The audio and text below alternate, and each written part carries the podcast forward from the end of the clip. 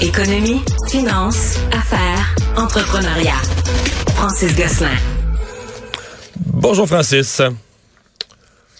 Salut Mario. Dans une semaine perturbée par les difficultés de certaines banques, on attendait avec intérêt les chiffres sur l'inflation ce matin aux États-Unis. Oui, et c'était de bons chiffres, euh, Mario, toutes choses euh, étant égales par ailleurs. Euh, le, ouais, c'est pas descendu à 2 d'un coup, là. Hein? Non, non, non, non. mais ça continue vraiment d'aller dans la dans la bonne direction, Mario. Donc, le, Consumer Price Index, qui est l'équivalent du, du panier de consommation ici, c'est euh, établi à 6% euh, sur un an en février. Euh, C'était pas mal ce qui était attendu là, par tout le monde comme euh, vraiment comme cible. Euh, on se rappellera qu'en janvier, donc de janvier à janvier, on était à 6,4% puis qu'il y avait vraiment eu un pic l'été dernier aux États-Unis au-delà de 9% d'inflation sur un an. Donc, c'était un peu extrême euh, ça signifie donc que la stratégie de la, de la banque fonctionne. C'est aussi euh, une bonne une bonne nouvelle en fait parce que comme tu l'as dit là avec ce qu'on a parlé, on en a parlé hier puis en fin de semaine dernière, la Silicon Valley Bank là, aux États-Unis, euh, qu'on rappelle très brièvement là, c'est un peu placé là, sous la protection là, a été mis sous tutelle en fait de, de l'État fédéral. la raison pour laquelle elle s'est mise dans cette position là, c'est qu'elle avait investi énormément dans des bons du Trésor américain à très long terme puis évidemment, avec la forte hausse du, euh, du taux directeur, euh, ben le, le rendement le, anticipé de ces bons-là a beaucoup diminué. Donc, elle a dû vendre à perte essentiellement ces, ces titres-là. Ça l'a mis dans une position où elle, risquait de manquer de liquidité. Puis, comme on l'a dit, ça a provoqué ça. Donc, aujourd'hui, la bonne nouvelle, à quelque part, c'est que cette nouvelle-là sur l'inflation a rassuré les marchés, euh, puis notamment des, des autres d'autres banques régionales dont on avait parlé, comme la First Republic, qui, qui avait perdu 78% de sa valeur. Ben, ils ont repris à peu près 40% aujourd'hui. Donc, ça a été vraiment là, en V, là, très très rapide. Donc, ceux qui n'ont pas euh, paniqué dans la journée d'hier puis qui ont acheté des actions de la First Republic, et aujourd'hui, ils ont revendu puis ils ont fait un 40% en 24 heures. Là. Tu, tu ris, Mario, mais j'ai failli le faire. Puis le, le tu l'as pas fait, t'as choqué. non, je l'ai pas fait. Puis euh, la seule, je sais que ceux et celles qui nous écoutent, qui font un petit peu de, de day trading, là, qui achètent et vendent des actions comme moi, euh, la, ma seule inquiétude, c'était que peut-être que ça allait faire à son tour faillite. Puis là, tu sais. Non, c'est sûr qu'il y a un point, il y a un point, c'est tellement traite. Une banque, c'est pas, ouais, une banque, c'est pas comme un restaurant, là. Ça peut péter aux frettes. Si tout le monde euh, court après son argent, euh, en quelques heures, ça peut virer à l'envers, hein? Je me sentais pas gambler, Mario, ah, donc euh, je l'ai pas fait, mais effectivement, donc ça rebondit. Puis selon toute vraisemblance, la First Republic a un portefeuille de d'actifs plus diversifié que Silicon Valley, donc moins euh, exposé euh, aux risques liés aux bons du trésor. Donc, ne risque pas de se retrouver dans la même situation là, que, que sa consoeur sœur californienne. Donc, donc éventuellement, ça aurait été, en tout cas hier, hier après-midi, un très bon placement d'acheter dans First Republic. C'est vrai de pas mal toutes les autres banques régionales qui avaient été un peu massacrées là, depuis jeudi dernier euh, sont repartis à la hausse. bon, on parle de hausse plus modeste de 10, 15, 20% mais, mais quand même, sur une seule journée, c'est un replacement à leurs, ajustes, je pense, en fonction de leurs actifs et de leurs passifs. Francis, tu nous as fait le suivi au fil des jours euh, durant l'automne puis le début de l'hiver de toutes les, mises à pied, à peu près toutes les grandes entreprises, les non connues de la technologie, les géants américains de la technologie ont fait des mises à pied à coups de milliers. Et c'était le cas de Facebook, c'était le cas de Meta qui avait fait sa vague de mises à pied. Sauf que ce matin, une deuxième vague majeure de mises à pied là, chez Meta. Ouais, les anglophones appellent ça la mort par mille petites coupures, là, death by a thousand cuts, mais euh, c'est facilement la stratégie que semble avoir adopté Mr. Zuckerberg. Puis là, c'est pas de petites coupures, c'est des assez grosses coupures. On avait appris 11 000 licenciements là, en novembre, et là, quelques mois plus tard, le cinq mois plus tard, euh, ce matin, M. Zuckerberg annonce la suppression de 10 000 emplois supplémentaires. C'est pas rien. En tout, ce sera à peu près 25% des effectifs de l'entreprise, le Meta, qui vont avoir été supprimés en l'espace de, de 4 cinq mois. Euh, et donc, évidemment, a toujours un peu la même musique. Le prix de l'action euh, a été euh, assez brutalisé l'année dernière. Ce qui est étrange, Mario, c'est que je regardais toute la perte qu'il avait été euh, en 22 a quasiment été reprise hein, par, par Meta. Donc, ils sont revenus là, à leur valorisation d'antan. Donc, semble que ça fonctionne. D'ailleurs, aujourd'hui, le prix de Facebook prenait 7% Les marchés semblent trouver ça bien fun de, de couper 10 000 euh, jobs d'une shot.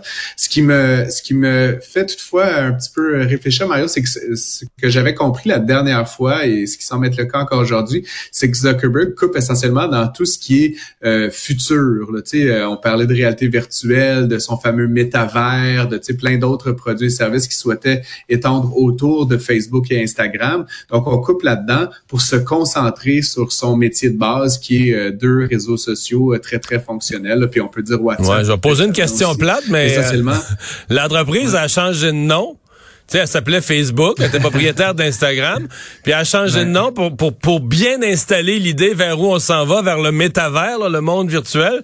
Mais si on abandonne le métavers, là, est-ce que ça a encore rapport de s'appeler Meta?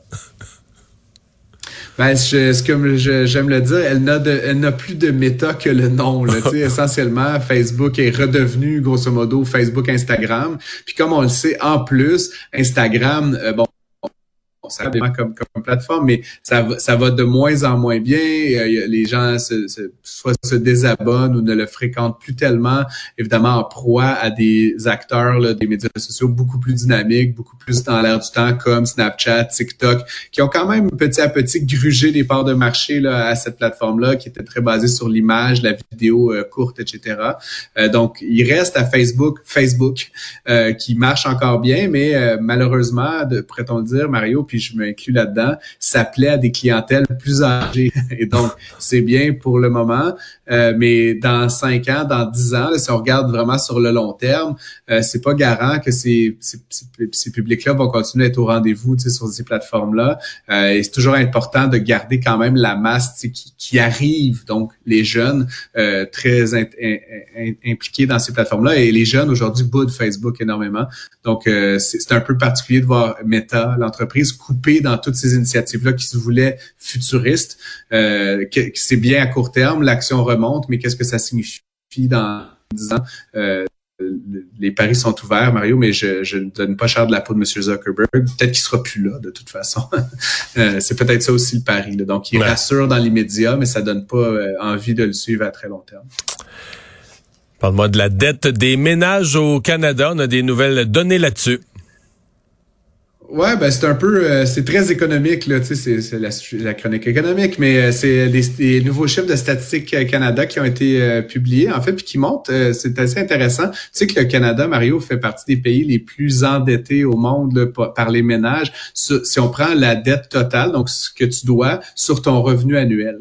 moi personnellement, Mario, j'ai toujours trouvé ça normal, tu sais, de, je sais pas, tu gagnes 50 000, tu achètes une maison à 200 000, tu mets un dépôt tu dois peut-être 100, 120, 150 000 sur ta maison, mais tu as essentiellement 200% 250% de dette sur ton revenu annuel.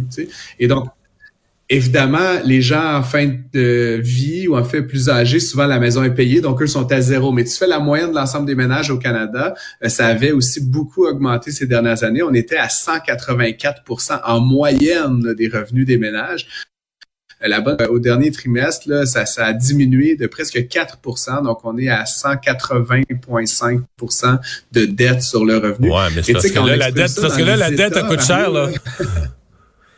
Ben c'est ça. Puis, puis tu sais, juste quand on exprime ça pour les États, tu sais, un pays qui a 100% de dette sur PIB, c'est quand même élevé. Là, tu sais, puis tu as des pays qui ont plus que ça, mais, mais tu sais, on s'entend généralement pour dire que la cible elle devrait être inférieure à 100%, c'est-à-dire c'est la dette totale d'un État sur l'ensemble du PIB d'un État. Ben si on ramène ça au ménage, avoir 180% de dette sur sur ton revenu, ça veut dire que quand le taux fluctue quoi, Mario, le taux a quand même pas mal fluctué ces derniers Mettons, temps. ouais. Risque de la dette augmente. Euh, évidemment, il y a beaucoup de ménages qui ont des taux fixes. Il y a des ménages évidemment qui ont peu ou pas de dette, etc. Mais grosso modo, ce qu'on apprend, c'est que oui, la dette totale a diminué, mais le service de la dette, lui, a augmenté. C'est des fractions de pourcentage, Mario. Ça ne dira pas nécessairement grand-chose à, monsieur, madame, tout le monde, mais on passe, on est passé de 4 mais grosso modo, ça veut dire que chaque mois, il y a, à peu près un dixième pour cent de votre salaire de plus là, maintenant qui va passer en service de la dette sur l'ensemble des Canadiens. Donc, encore une fois, en intérêt. Euh, et, c'est peut-être ceci qui explique cela, Mario. Si le service de la dette coûte plus cher, quand tu as une rentrée d'argent inattendue, un bonus de fin d'année, euh, une épargne, etc., qu'est-ce que tu fais? Ben, tu, tu rembourses ta dette peut-être plus rapidement. Certaines banques permettent de rembourser des prêts hypothécaires euh, plus rapidement. Les certains taux variables sont plus ouverts que d'autres. Donc, c'est essentiellement une stratégie d'atténuation des dommages, Mario, qui peut expliquer cela. De manière générale, encore une fois, on peut inciter les gens à diminuer leur ratio d'endettement, surtout dans des périodes comme actuellement où on va payer un 5-6 sur le crédit hypothécaire. Ça peut être une bonne idée de mettre ses sous vers une diminution de la dette pour éviter des problèmes si le taux devait continuer à être élevé. Un bon conseil. Merci Francis, à demain. Au revoir. Bonne fin de journée.